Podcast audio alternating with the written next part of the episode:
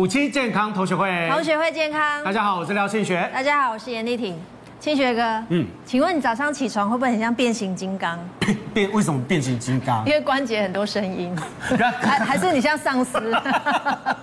丧尸那个应该是僵硬吧？丧尸那个是筋骨很软吧？哎，每个丧尸都是舞蹈老师来的。哎哦，是超。没有吧？他们哦，对耶。对啊。他们不是这样子僵硬的。对，他是很软。你是哪一种？我应该是僵硬的。你是变形金刚，所以我早上起床的时候我都要。哎，有哎，有听到声音吗？没有，好可怕，好可怕，这样就有声音了。这样有声音啊！真的，有时候我自己都会被我自己的声音给吓到，我都可以听到那个骨骼哈跟骨骼之间那种碰撞的声音。你不会吗？我会，我蹲下站起来会，但头比较还好。你蹲下站起来会哦？会，而且这边很大声呢。可能会不会因为生过小孩？好可怜哦，妇女的悲哀。妈妈啦，妈妈的悲哀。我们今天很多关于骨头问题，可以来问一下医生。对，我们赶快邀请一下我们今天特别来宾。是，首先欢迎罗东博爱医院执行副院长叶文玲。哎，大家好。接下来中医师刘黎维。大家好，我是刘立伟医师。还有我们医药记者瑞英姐。哎，主持人好，大家好。好，首先我们赶快带观众朋友们来看哈，哎，这个怎么会是这样啊？二十七岁的男生每天喝八瓶啤酒，哎，他心事有多沉重？要喝到那么多酒？对，然后六十五岁阿嬷带孙子去公园玩，居然都股骨头坏死。庆学哥，你听过这个吗？没有哎。我没有，我听过髋关节，而且我也很少，从来没有听过什么股骨头坏死这种事情。对，怎么会有股骨头坏死？瑞英姐，她什么心事？对啊，这个心事我就不太了解了。可是我知道武汉人哈，就是蛮喜欢喝啤酒的。毕竟有什么像那个小小的那个麻辣锅有没有，或什么锅？因为像这种季节，而这个二十三岁大陆的武汉的男子，他每天都要七八瓶啤酒。可是他后来有一天发现到说，他的这个股骨头就是我们所谓的大转子，我们常。讲这块骨头叫大转子，是髋关节这对，髋关节这里叫股骨头，然后这边有一个一个髋关节，然后它是一个圆球，所以我们叫它大转子、大转节这边。好，你看看正节上面股骨头上面是不是有个圆圆的？大转有个圆圆地方，那那个地那个其实大家都不太知道，只是说啊，我两侧怎么走路怪怪的，蛮痛的。然后呢，后来慢慢慢慢，他觉得不对，因为他开始要拄着拐杖走的时候，他进门诊，医生看说，哎，你才二十七岁，你为什么就？要拄着拐杖走，后来去照了这个 CT，就是断层之后，发现到说，哇，他的股骨头已经黑了一块了，表示什么？他的血液并没有进到他的骨头里面去，造成这个骨头缺血的问题。那这个六十四岁阿嬷，六十五岁阿嬷，这个不是因为太年纪太大了，好吗？他没有办法去带孙子，而是说这个阿嬷带一带之后说啊，孙跑这么快啊，我为什么走这么慢？而且越走我的。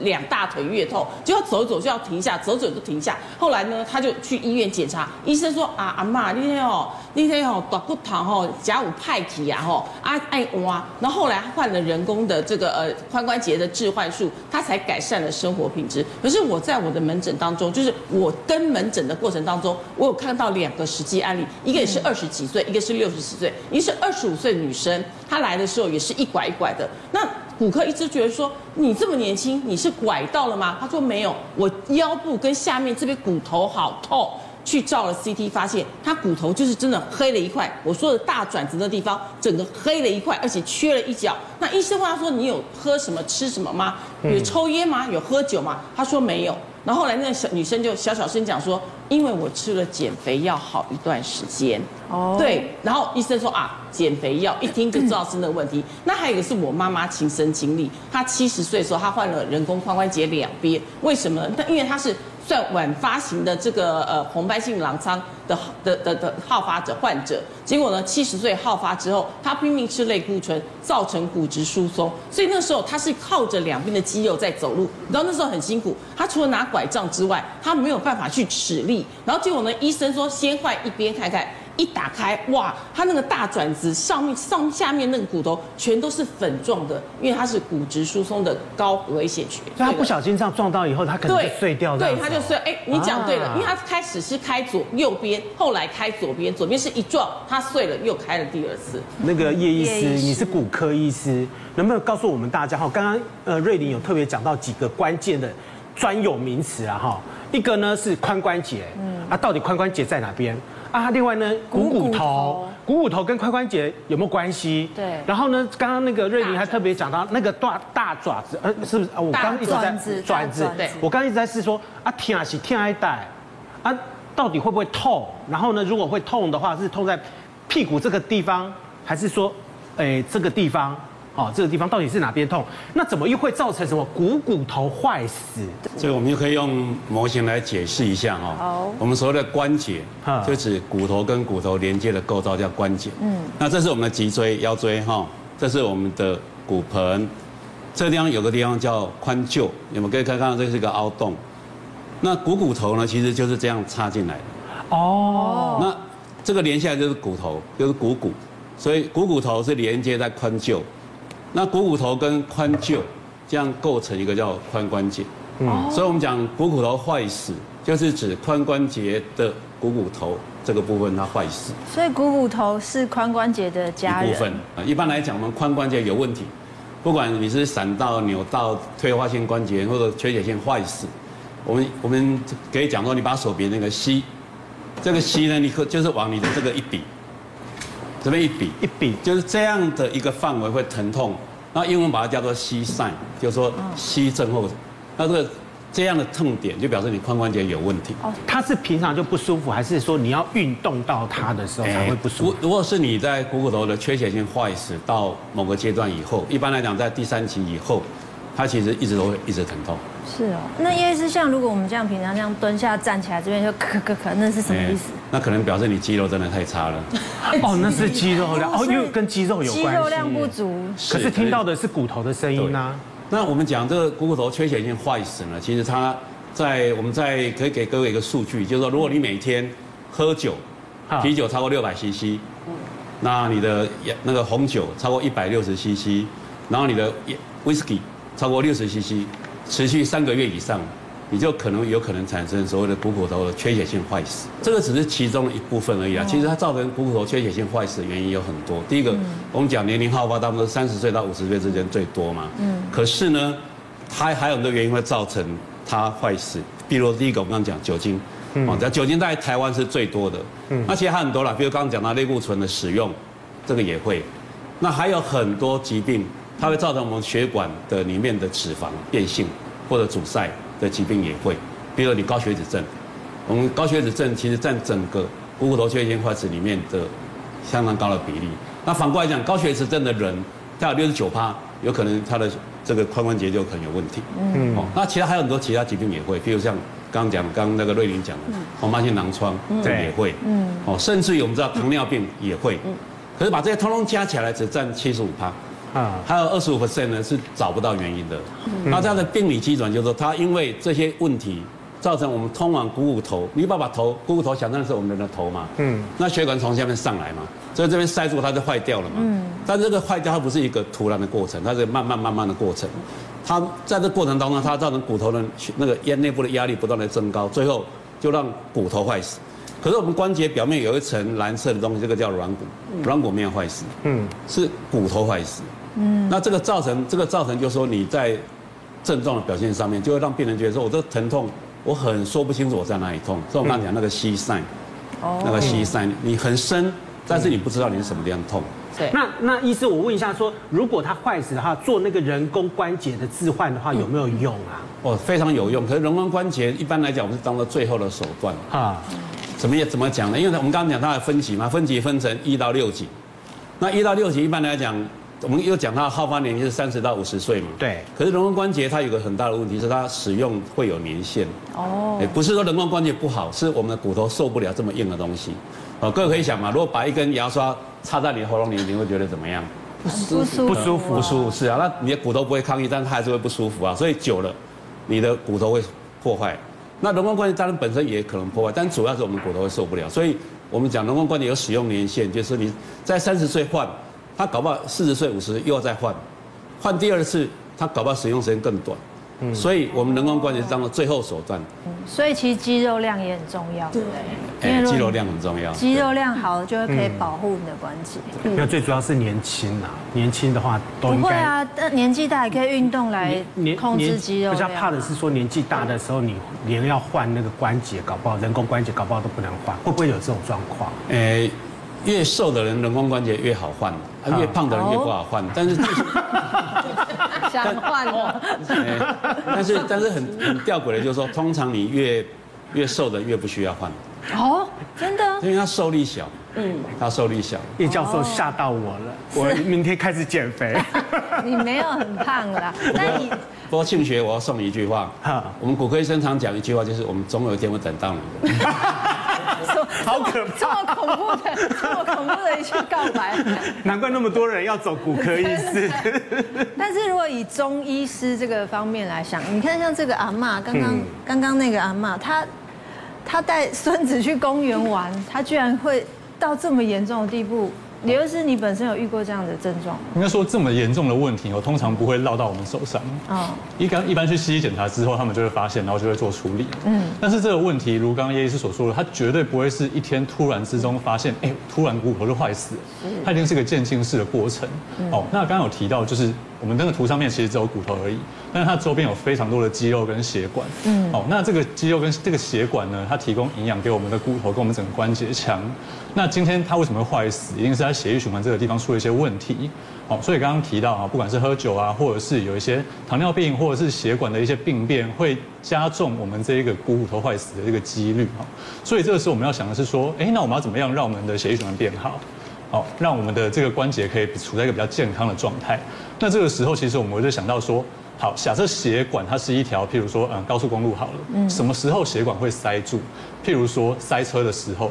里面路障很多，有可能有淤血哦。中医讲淤血，血停在那边不动了，或者是里面有一些，譬如说脂肪的堆积哦，那可能是西医里面所说的，哎，血管开始有一些硬化，或者是血管壁开始有一些杂物的堆积在那边，那就有点像是那个缩窄我们的线道嘛，那它一定会塞住哦。那这个时候就有可能会导致这个缺血性坏死的问题，就有可能会几率提升。嗯，再来就是刚刚我们前面提到一个例子，譬如说哦，喝酒，年轻人喝酒。酒精这个东西呢，其实是非常容易在我们身体堆积湿气的一个物动一个东西哈。那血管里面要么堆积湿气，要么堆积淤血，好，这两个东西都有非常大的几率影响我们的血管的的这个活性，让血管坏死，所以就会促成后面这一个，哎，为什么股骨头会缺血会坏死，就是这个原因。那症状上面一般来说，它一定是。股骨头它是一个非常深处的地方，它不是在非常表面的地方，所以它一般感受到的痛可能会比较深处的地方。那刚好这可以跟我们一般的筋骨酸痛做鉴别哦。譬如说我们平常走，有一些老人家可能就是坐骨神经压迫哦，那他是腰或者是臀部啊，或者是到大腿这个地方有一些呃酸痛的问题。啊，那这些比较浅层的问题，其实透过一些简单的针灸，或者是我们用药物来处理之后，它肌肉放松，血管的活性变好之后，它的症状就会缓解出下来了。哦，那如果真的他深处的疼痛的时候，一般我们还是会建议你先去做个检查。嗯。那如果你在检查完之后发现说，哎，那我们还是希望保留关节，哈，不要换关节。OK，那这个时候我们再来针对它局部做一些治疗，譬如说你要开药也可以。那针灸是一个非常好活活血行气的一个方式，哦，那再用这个方式来做治疗。所以我们要教大家怎么样够固本，够固本，对，哦，固骨本啊，骨本哈。为什么？因为台湾人，哎，这。严问题也是蛮严重的哈，骨质疏松症呢，仅次于心血管的疾病，那么造成健康哎第二大疾病，对啊，嗯，而且成为中老年常见的流行病，对，现在搞不好年轻人也不能忽视了。对，而且骨质疏松症呢，在我国六十五岁以上老人常见，慢性病排行居然第四名。所以很多老人家可能搞不好都有骨骼骨质疏松症的问题。因为我奶奶就是这样，她就是骨质疏松症，所以她摔了一跤。之后就再也站不起来。哎，你知道很多老人家摔倒，他不知道原因，嗯，就是因为他骨质疏松了，可是他们都不知道说，因为是骨质疏松症就想说可能只是一时脚软，哦，对，脚软啊，或者是血液循环不好啊，晕眩啊，可是其实实际上。上搞不好是骨质疏松症的问题哈。所以呢，引发这个髋关骨的一个骨折发生率呢，在亚洲地区呢是排名第一的。是，嗯。然后长辈必须长期卧床，而且死亡率达二成。哎，他死亡率有点高哎。很高哎。医师有那么高？只是骨质疏松会有死亡率这件事情。其实骨质疏松多半的骨质疏松刚开始都没有任何的症状。哦。那会引起死亡的原因是因为它有髋关节的骨折。对，那髋关节的骨折，这是我们的卫福部他在两千零八年所做的研究。嗯，那他是他是针对当时国内的七家医学中心所做的一个研究，那统计出来就是说，男跟女的死亡率不太一样，女生大概到十一点，男生大十一点五，女生大十八点五，所以我们讲说大概是二十 percent 左右，就他五个人有一个人死亡。那他为什么会死亡呢？其实你各位想一想，你如果髋关节骨折之后，他死亡原因就是两个，嗯，一个呢，病人骨折了以后呢，他上面痰出不来。口水又流进去，哦然后下面呢，大小便出来了也会乱流，啊，所以到最后结果是病人呢被口水淹死，然后呢也会被这个伤口的造缝呢给堵死。那对看护的人来讲，他每天照顾这个伤口，他会被这些臭的东西给臭死。对家属来讲，花了很多钱会穷死，所以。他其实不是只有五个人有一个人死亡这么单纯，而是这件事情累积起来，对家庭对社会都是一个灾难。所以骨质疏松造成的骨折是一个很可怕的问题，这也是为什么我们的政府这么重视这件事情的一个一个原因呢？骨质疏松症的话，我问一下医师，通常这个东西是怎么样检查的？那怎么样发现呢？诶，骨质疏松多半都是要靠你的警觉。因为我刚刚有提到，它其实不会有什么症状，对，不会有症状。对，那刚开始要检查，要警觉，自主性去检查。哎，基本上你没办法，你要靠仪器检查。那现在仪器有两种啊，一种叫 DXA，就所谓双能量的检查；一种是超音波检查。那超音波检查它它的好处是方便，但 DXA 的好处是精准。嗯。那如果说以我们用药的标准来看，事实上我们必须要用以 DXA 来检查。那 DXA 又给我们一个数值，因为给我们两个数值，一个叫 T 值，一个叫 Z 值。T 值就是说它的骨质的绝对值。那一般来讲，我们都看 T 值。我们讲正常的 T 值是正负一之间，这叫正常的骨头。那如果你骨质疏松，指的是在负二点五以下，哦，这个叫骨质疏松。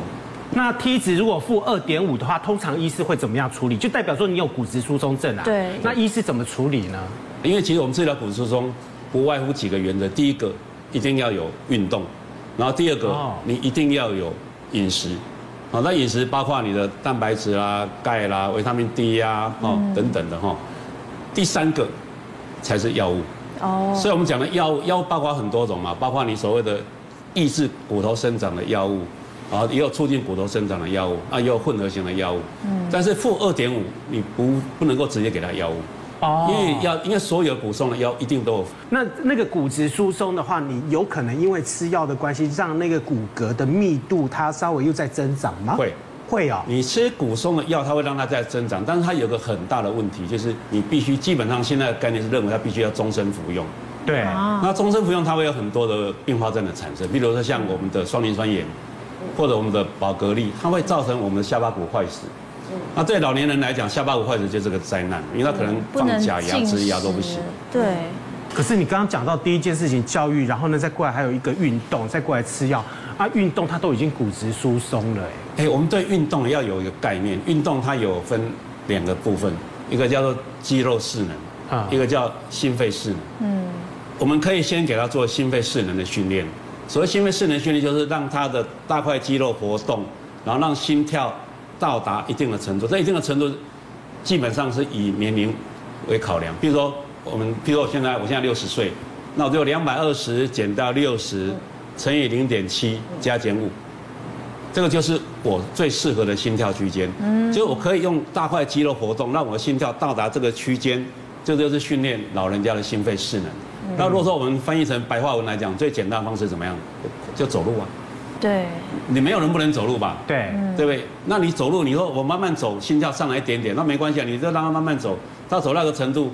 快一点，他就上来了啊！如果不行，原地走也可以啊。啊哦，所以心心肺势能是一定可以做的。那你心肺势能，你到某个程度之后，你实际上可以给他再做肌肉势能。啊，肌肉势能的话，它就主要训练肌肉。嗯，所以这两个是不太一样，就是相辅相成，相辅相成，所以还不能做太剧烈的运动。对，那像叶医师刚刚讲，最后才是药物嘛。对。可是如果在这之前的教育，请问刘医师要怎么样补充钙呢？好。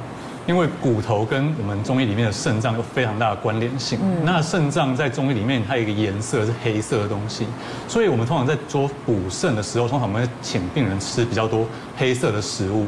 那举例，今天我常常会吃的东西就是黑芝麻，好，然后黑豆，那你可以去买黑豆浆来喝。哦，再来就是黑木耳，然后有一些深色、深紫色的蔬菜。那后来我们发现，其实这类型的食物它本身含钙质的量。就是比一般的食物还要多，不一定全部都要靠牛奶。我们除了牛奶之外，还有非常多其他种类的，不管是坚果或者是蔬菜。里面都含有非常多的钙质，可以让我们去补充。那有很多病人来就说啊，医生，我吃钙片啊，但是我的那个钙都还是没有办法补起来这样子。那这个时候我会去看他的饮食的内容，我会开始建议他说，哎，你是不是饮食的内容比较单一哈，比较缺乏一些我们所谓刚刚说的深色的食物？哦，那这个时候会建议他去吃一些，甚至有一些补汤。哦，譬如我们很常听到的何首乌炖鸡，那何首乌是干嘛的？其实何首乌它也是补肾的。嗯，哦，那这类的食物其实是我们平常呃老年人或者气血比较虚弱的人，肾比较虚的人，他们可以多吃这类的食物，让它补回来。气死有用吗？气死你要去看哦，你要去看你那个气死到底怎么做的，因为我买 cheese 的话，我通常都只会买块状的，不会买包好的那一种。你看它的背后的原料，会发现。那种一片一片包好的，它里面加了很多化学的东西在里面。哦。但是我想吃的 cheese 是什么样的 cheese？？是工厂里面单纯加了酵母之后发酵完直接切下来给我的这种。真的是很多人讲说吃那个起司，对不对？越吃越馋，补钙的。问一下瑞霖，到底起司是不是真的可以补钙啊？然后很多人补钙的话呢，妈妈、爸爸他们哈都会炖那种大骨汤，嗯，吃骨头补骨头这样子哈，它那个钙质会不会也比较多？嗯，其实刚像周医师刚刚讲的，其实起司真的要有没有，你要看是不是天然的啦，因为我觉得很多广告的 slogan 不要被。就是吓坏了，好吗？比如说，呃，幼幼台啊，就有那种观念说啊，妈妈我要吃起司，因为我要长高高。其实不是哦，真的，要么天然的起司才有用。因为天然起司它有什么样的元素在？第一个，它会很硬，因为它水分不足，因为它最主要就是牛奶跟食盐嘛，对不对？还有一些所谓的乳酸菌，然后去做一个发酵的动作。所以你发现到说，哇，这个起司又 Q 又软。我跟你讲，只有脂肪跟水，还没有钙嘞。所以你知道那个不是钙给抠，一起。操谱也好，得改，然后对，那所以说我们在挑选起司的时候，怎么样让孩子吃到真正的起司？第一个，你就要说，第一个比较硬。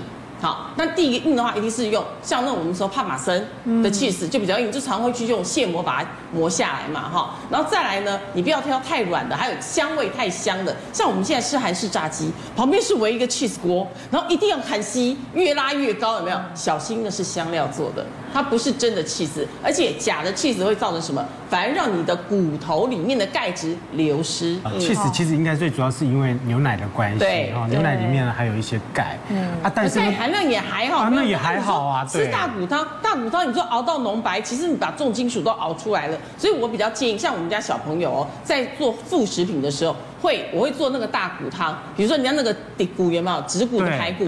肉拿掉了，我就把那个指骨的排骨哈，先把它炖二十分钟，二十分钟好，不要多，因为超过二十分钟，你真的是在让他喝重金属。所以不是那种炖越久，然后钙越多那种。阿妈都炖二十个小时。对，而且要前一天就先炖好在那边。变成化骨绵长的时候，连他一起吃进去的，其实我要真的不需要。小孩子的基底汤或者是大人基底汤。炖二十分钟，像排骨萝卜汤也是很好的啊，对不对？我们都吃萝卜嘛，我们配排骨，二十分钟完了之后，你把萝卜下下去，其实你就可以补足到你需要的钙质，因为一天我们的钙质也只有一千 m i g r a 啊，你吃多了还是跑到你血中变血钙啊。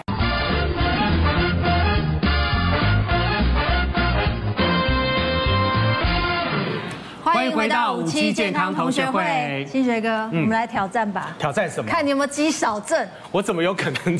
我来，肌肉太多就好。跟你说，有一些人他就是打不开。这个怎么有可能会打不开？不要这样子说大话，开了再说。开罐头而已，哎，开了再说。这会很难吗？很多男生你知道，哈，这有什么？然后在面前啊，就是打不开。很多人都这样啊。我来试看看。来。有啦，可以啦。有有有，你还是有有出力。对，可以可以。那换你换你换你。那我来，我挑战大魔王。真的还假的？我不一定要这样拿吧，我可以这样吧。哎呦，我是大力女，我没有肌少症，太感动了。对，但是叶医师，你有肌少症吗？应该没有。啊，轻而易举，轻而易举。可以。来，肌肉的问题的话呢，很也很严重哈。是，有可能会因为你肌少症比较容易跌倒或什么，因为我我奶奶本身就是这样，她就是骨质疏松，然后肌少症，然后就跌倒。之后就再也身体就一蹶不振的这样子，所以他是有骨质疏松，然后还有肌少症，是，他一定会伴随着吗？这应该就是相辅相成嘛。刚刚叶医师有说，对哦，基本上都会伴随。比如就是因为我们的肌肉会分泌一个东西叫做肌肉动素啊，那肌肉动素 它有一有总共有一百多种成分，嗯，那这个它其中有部分成分就会制造骨头，对，所以你肌肉不够，你骨头跟着也就不够，那这个中间媒介叫肌肉动素。啊，所以他就会无缘无故的，可能他就没有办法撑住，然后就跌倒了。突然，对，突然像我们这边就有三位名人，他们就可能是因为这样子就跌倒猝死的。第一位就是我们台泥董事长辜成宇辜先生，对。辜成宇这事情应该大家都还印象非常深刻哈，他是在一家知名的饭店里面哈，二零一七年的时候参加喜宴的时候呢跌倒，但是。这也很难判定说他是因为肌少症的关系啦，对，因为到了中老年人以上，嗯，你其他的问题，比如说脑部的问题，你视觉的问题，嗯，乃至于肌少症都有可能造成跌倒。对啊，不过他也还蛮年轻的啊，六十二岁。然后另外还有一个是马如风，对，资深本土剧演员。这个那时候我们大家也很意外，二零一八年在南投竹山民宿中的浴室跌倒。也是抢救无效，享受六十五岁，这也是非常的突然。然后另外一个是小明明哈，就是歌仔戏的四大天王，对，就是那个十一男。的妈妈哈，对，他在家中里面呢也是一样跌倒，对，就突然之间就是跌倒了哈。那享寿是七十五岁，嗯，所以为什么跌倒就会猝死啊？跌倒会猝死，一般来讲，我们测量那个所谓的肌少症，我们有几个要素，第一个要素就是举重。如果你举重物，对，如果你四点五公斤都举不起来，就知道是有问题。那第二个是我们看他行走能力，对，就是你在一个房间里面可不可以自由行走？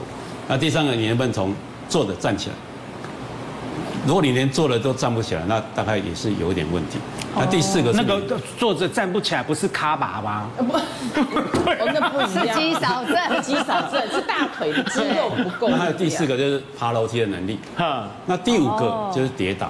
嗯，就我们看他有没有。跌倒的病史，嗯，就是说，如果你很容易跌倒，那你又不能不太能够行走，你也站不太起来，嗯，这个手也无缚鸡之力，这表示你非常有可能就有肌少症，嗯，那跌倒这件事情呢，的确是一个很危险的事情。我刚刚跟各位提过，第一个它不能分泌肌肉动素，对，那我们刚刚也提过，它很容易骨折，那骨折以后，你它的它在第一年死亡率其实跟乳癌差不多的，所以其实是很真的还蛮容易死亡。是对，因为你知道，老人家有时候跌倒，算有时候是运气运气的问题。如果说他没有什么样的慢性病，他平常身体都好好的，可是呢，你知道，像中医师也知道，伤筋动骨要多少天？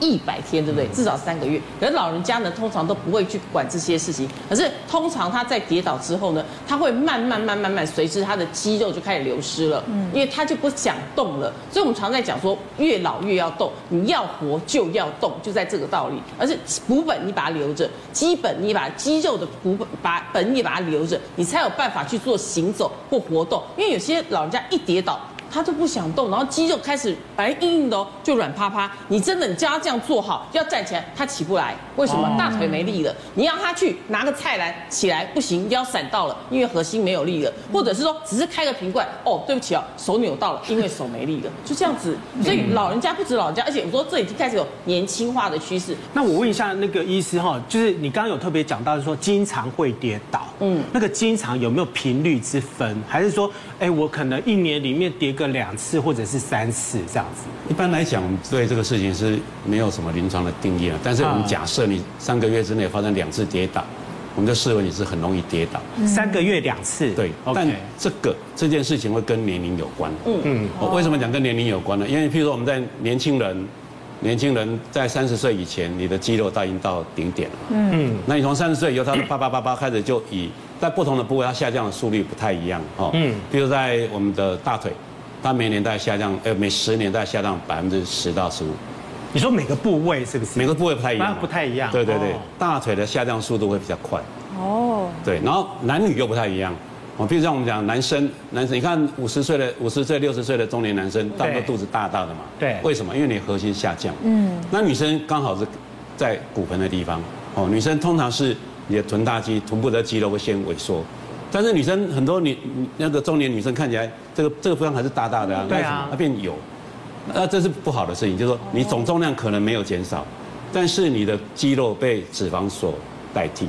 哦，那那女生是刚好在臀大肌这个地方比较容易被取代，那男生是在肚子这个地方。啊，哦，所以说我们不同的年龄，然后不同的性别，它肌少症的产生的这个比例的地方是不太一样。所以肌肉跟肥油是要划分的，就是不一样的地方。肌肉是硬，肌肉是里面的，肥油是的。不要看他很胖这样子，可是他搞不好是肌肌肌力的话是没有的这样。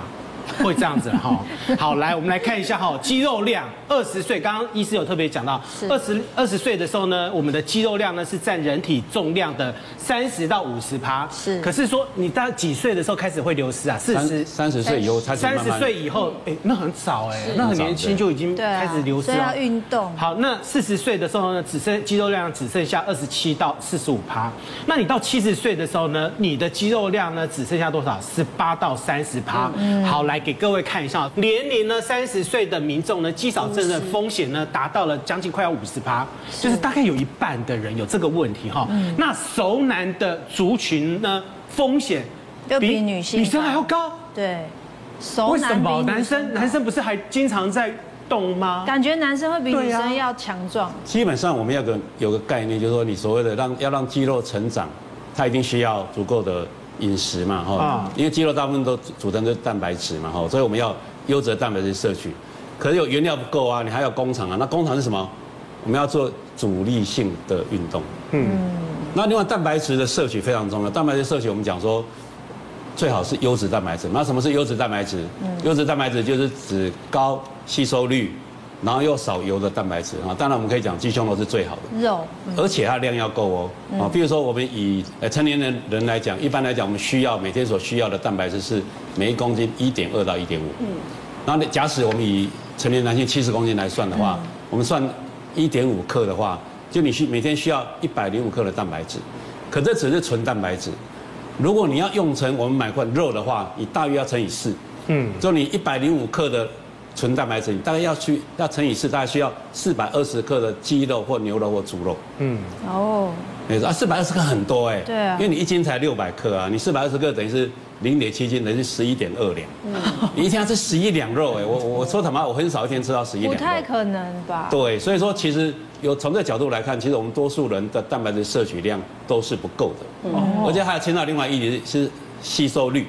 像以鸡蛋来讲，一颗鸡蛋大概是七克蛋白质，嗯，可是鸡蛋的吸收率是九十八帕，啊，可是可是牛肉或猪肉它的它的吸收率大概就有三十到四十帕，哦，所以你要从蛋还蛋的蛋白质的摄取量还会非常好，肉还要少很多，狂吃鸡蛋也不错哈，白煮蛋白煮蛋，你你四百二十克你要吃六十颗鸡蛋，也吃不了那么多，好想光听就想吐，不太可能吧哈，所以说我们有时候我们还是需要一些。比较高品质的蛋白质的补充品，啊，比如说我们所谓的 BCAA，这些指的就是说，它吃进去它容易比较容易摄取，但是它有个问题，嗯，它只是某些蛋白氨基酸而已，它不是所有氨基酸都在里面，所以我们还是需要各种来源的蛋白质。嗯，我当然你不可能天天吃鸡肉，要我一天吃十一两十一两鸡肉我就会疯掉，对不对？嗯，我要我天天吃十一两牛肉我也会疯掉，所以我们要。综合摄取，医生，我怎么样判断说我到底是不是属于那种肌少症的人啊？哦，这这很容易哈。一般来讲，我们就说第一个举重，举重我们刚讲是举重四点五啊，四点五公斤嘛哈。那或者你可以用手手肘比一比哈，这样也可以。哦，那这个哦，这样为什么可以？哎，这就是你这是最简单的、最简易的测法哈。但是我刚刚讲了有五个标准嘛，这个是举重，第二个是你的。行走，嗯，第三个是你的起立，从坐着站起来，对，第四个是你爬楼梯，第五个是你跌倒，跌倒。事实上，这五个判断是比较准，而这五个其实也都可以自己做。啊。哦，这五个判断标准里面，如果说都 OK 的话，还是说哦，你有肌少症。刘医师，像有些女生，她就很爱减肥，她明明没有肌少症，她就把自己减的什么肌力都没了，这样子她要怎么办？哦，其实这个超常看到的。那一般来说，我们还是会建议啊，减肥的部分还是要避免一个所谓的溜溜球效应。嗯，那当然就是说，希望你不要有在短时间之内体重急剧的下降。嗯，因为这个急剧的下降，常常我们后续看到的是，你的体重就会像溜溜球一样，反反复复的上上下下，上上下下。那这个时候你就会面临到一个问题，就是为什么我减完肥之后就一直都复胖，然后我又要再减，然后又复胖。OK，那再来就是减肥的时候，其实我们最常听到。病人会吃的东西是什么？譬如说早餐，医生我就喝一杯黑咖啡加两颗荷包蛋，哦，最常听到的早餐大家就是像这样子，然后再来就是再激激进一点，那可能就是我都吃蔬菜水果而已啊，我打果汁来喝哈，或者像一些精力汤这种东西，那你会发现这些食物里面缺乏非常大量的蛋白质，嗯，然后碳水也没有，好，那我们平常会建议病人呢，减肥的时候，我们希望用全力去留住你身上所有的肌肉，减掉你身上。不想要的脂肪，好，所以这个时候我们就会分开了，肌肉跟脂肪就把它分开来算。我们不要单一只关注你体重这个数字，我们希望你关注的是你的肌肉量有没有保留住，甚至有没有可能再往上升一点点。哦，那再来就是你的体脂肪有没有顺利的在这个时间内往下降下来，那这才是一个健康的减肥的方式啊。哦，那再来就是我们要提到就是所谓的基础代谢率。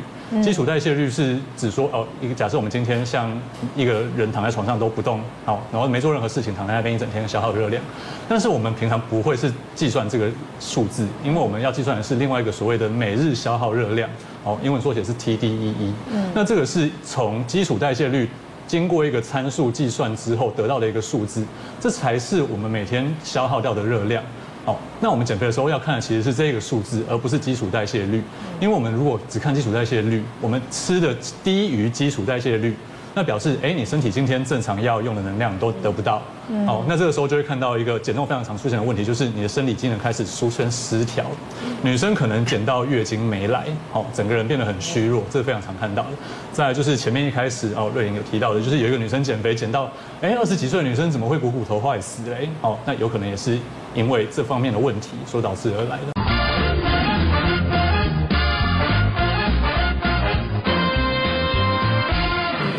欢迎回到五期健康同学会，清学哥，嗯，什么是防寒四宝？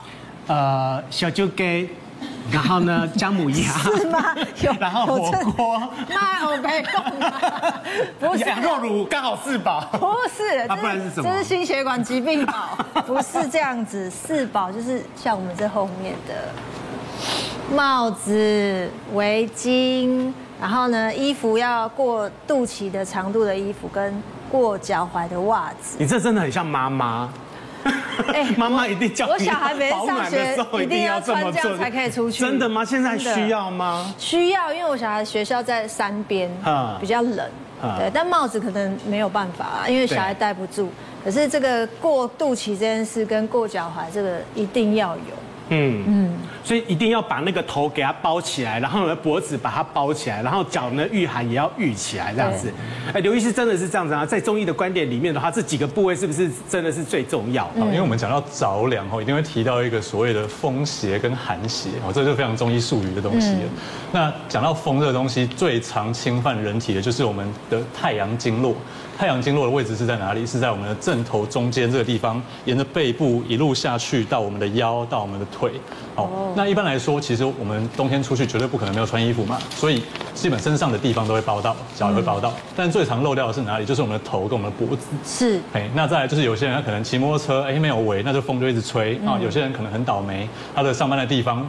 刚好他的办公桌后面就是一个风口，嗯，哦，那就每天这样吹，对，那这个地方其实是最容易受凉的地方啦，所以要预防这个着凉的部分，我们还是希望你除了身上的衣服之外，当然脖子跟头部一定要做好保暖，嗯，所以这个时候你的围巾还有你的帽子就会变得非常的重要。这真的很重要。我去韩国有一次零下十一度，我走在路上我要去买东西，然后我就把脖子围好，帽子戴到超下面，就戴到这边的那种。我跟你讲，真的比较不会冷。我下面的裤子没有很暖哦，可是我脖子跟头做好了，我觉得我就比较没有那么冷。不对不对，你这样子不对，应该要保护底下。你要保护底下？对，下半身的地方。可是我觉得脖子你去的地方只有零下十度，对不对？我去的地方是零下四十几度。我在北边的漠河那个地方，你知道出去外面的时候，你只要待十五秒钟。大概你就受不了了。你知道那个底下哈，你怎么样穿都没有办法保暖。后来我们才发现说，原来里面跟脚。脚我们的袜子还要穿两层，嗯，最起码要穿两层，然后呢再穿上一层很厚的那种雪靴，嗯，然后呢裤子里面呢要有呃卫生，呃卫生棉裤。卫生棉，卫生棉裤，讲快一点。棉裤，然后呢，还有毛毛裤，嗯，然后整个全部都要把它包起来，不然的话呢，你带天寒地冻，大概完全受不了。但十一度可能可以，四十度好像真的太难了。四十度真的很难，你在外面的话呢是没有办法过活。真的，那那个乐云姐怎么办？你平常怎么保暖？哦，因为我像我们平常的话，像现在大部分都是十度，主要白天二十度，然后晚上差不多十几度，都是十几度的温差，对不对？其实像。白天的话，一般上班族我就真的很建议所谓的洋葱穿法，以里面最轻薄为主哈，然后再慢慢的你再往外再搭呃厚一点的东西。这个时候如果说温度温差大的时候，你热的时候你把它脱掉，然后呢冷的时候把它穿起来。可是你知道有一个人有一种族群他很麻烦，就骑车族。骑车族他怎么穿他都很难过，因为穿不对。你叫洋葱式穿哦，没有哦，他可能风都往里面透哦。所以 对对对，那不是穿多跟穿少问题，而是选择材质的问题。所以台湾也比较容易下雨，像这样冬天的时候雨季比较多，所以这个时候你要强调什么？防湿、防风、防风。嗯，所以最好是什么？雨衣。如果你骑车，雨衣你就尽最好把它穿在最外层，还有脖围。围巾也很重要，因为很多人在骑车的时候，你有发现到这几年来讲，骑车骑一半，不开车开一半。因为开车的时候是冷气口对着自己，或者是风口对着自己，尤其是公车司机。那骑车是风也是吹着脖子，很多人因为这样而心肌梗塞。台湾的天气其实变化是其实是非常的大的，北部还好，它就是一路冷，对不对？可是南部落差一大的时候呢，其实老人家很容易发生你刚刚讲的心血管心血管的一个疾病哈。那么根据调查呢，其实呢哈佛大学呢他就调查。他说，清晨六点到九点之间呢，心脏病的发生率呢，比晚上十一点之后呢，发生率多了三倍。好，根据调查呢，百分之七十到百分之八十呢，心血管疾病的发生率呢，大部分真的就都是在早上的六到十点，就是刚起床的时候。这种心血管疾病的话呢，老人家的发生率的话，是不是都比较高？那年轻人是不是就不用不用特别注意？其实对年轻人来讲，对老年人来讲，风险是一样的。只是你撑得住撑不住而已哈。嗯。那因为其实我们老年人其实一般都更早起来。嗯。老年人有时候都大概四五点，四五点，四五点就起来了。对。对。所以起床的时候，一般我们建议就是说，你不要立刻把棉被一掀开，蹦就起来。嗯。你稍微赖一下小床还不错了，让你的身体，让你的呼吸去适应一下这个这个温度再起来。像我以往起床都棉被一掀，蹦就起来了，现在不行，现在躺个五分钟再起来。目的就让你的身体适应一下哈。那起床以后，你是不是乒乒乓乓乒乓就跑上跑去厕所呢？嗯，也不是这样哈。起床一起床的时候，第一件事情是我们要让你的呼吸的机制不要一下接触到冷空气。哦。那现在现在加大都要戴口罩嘛。其实老年人起来口罩蒙一下或者围巾披一下，不要让冷空气立刻进来，因为冷空气进来，它对于我们的心脏是一个非常强烈的刺激。嗯。我们知道，不管是运动的猝死也好。或者是我们所谓心血管疾病也好，其实死亡的第一名不见得是心肌梗塞，嗯，而是心律不整。哦，心律不整，心律不整。那心律不整，它其实跟温度会有非常密切的关系。嗯，所以像我们在在天气冷的时候要做运动的人，我们的建议也是一样哈。嗯，你一定要足够的暖身。那一般来讲，我们把暖身、热身运动这个事情当做是一件事情，其实它是发生两件事情，一个是让身体温度提高，一个是拉筋。嗯，那让身体温度提高，就是你要想办法，衣服穿的多多的，然后动一动，让身体核心温度提高两度，嗯，这样子才叫做热身。起床可以怎么样？比较保护自己。冬天这个部分哈，我们是希望就是那已经讲的啦，冬三月早卧晚起，嗯，早早去睡觉，晚晚一点再起床。那多晚呢？必带日光。哦，所谓的避代日光就是希望。哎，老人家很多人都很早就起来嘛，可能都还清晨都还没就是醒来了。但是我们希望你睡觉的时间可以拉到哦太阳出来的时候，哎，你再起来。那对我们来说，人体跟大自然一样哈，就是在太阳出来的时候，其实是人体的阳气最开始微微要开始发起来的时候。这时候你要保护好它。好，保护好它要怎么保护？你就是等太阳出来的时候，你再起来活动。那如果还在床上的时候，所以他如果是三四点就已经起来的话呢，继续躺在床上没有关系。是如刚刚叶医师所说的，哎，你在床上稍微活活动一下，不要那么快把棉被拉开哦。你可以在床上做点伸展，或是做一些调息。有些人练气功，他们可能就是起床的时候会有一个起床的要练的功，哦，那让气走一遍这样子。对，那这样子相对来说，你得到这个中风啊，或者是心肌梗塞的问几率会比较小一些。嗯嗯。倒是我有一个起床三分半的方法，你知道吗？对。就是当你醒来的第一件事情，你就先不要真的不要着急起床，而是在盖着棉被，在里面伸展动一动。为什么？因为有些老人家在睡久之后，他会发现到骨头很痛、很僵硬。这个时候你活动是活动他的筋骨，所以手手搓一搓，手手手动一动，脚踢一踢，记得被子还是要盖起来哦，不要把它打开来。被子把它盖起来，然后当你做完了这三个部位的时候，你再慢慢的。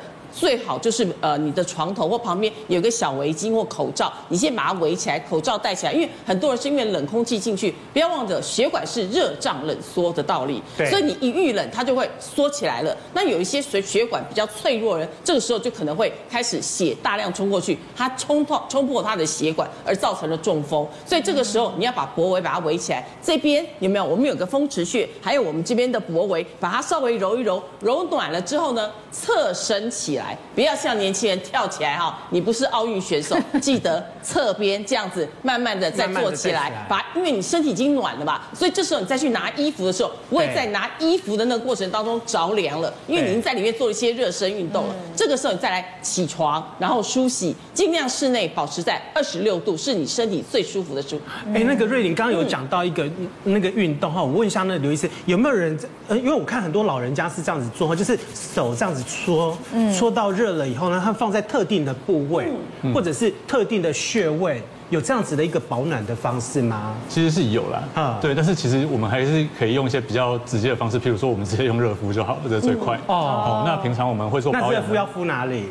就是几个特定的穴位，譬如说我们最常见的保健的穴位就是我们的足三里穴。嗯，哦，足三里的位置它是在我们的小腿上面的一个穴位。哪哪个地方？小腿。小腿的位置大概就是在 小腿。小腿对。小腿下面的三指幅。对对，那那个骨头的旁边。你有看到？前面前面有个骨头旁边，对。对对，有个三指幅，你按的时候会酸酸的。所以按按哦，按在这边，你就那个地方是平常我们保养用的穴位。对，那。以前有一个所谓日本的长寿村嘛，他们就是里面的人都是在特定的时间里面会用艾灸去灸那个穴位，哎，那发现哎，就是这些人活得都比较久，比较健康这样子，就是把它当做一个保养的很不错的穴位。那现在这么冷，如果我要运动，也要注意什么事情吗？运动基本上就是不要一大早起来，就是你身体暖起来之后，你再去运动。那再来就是暖身啦，因为很多人其实开始运动的时候就直接就冲了，要干嘛的？对，都比较不会有什么暖身，甚至连学生体育老师可能也比较少做这些事情。嗯，对啊。原来，以前我们学生的时候不是都有做那国民健康操吗？一、二、三、那也算暖身的。五、六、七、八这样子。所以要做先做一下暖身，拉筋啊，他他自己在那个床上面。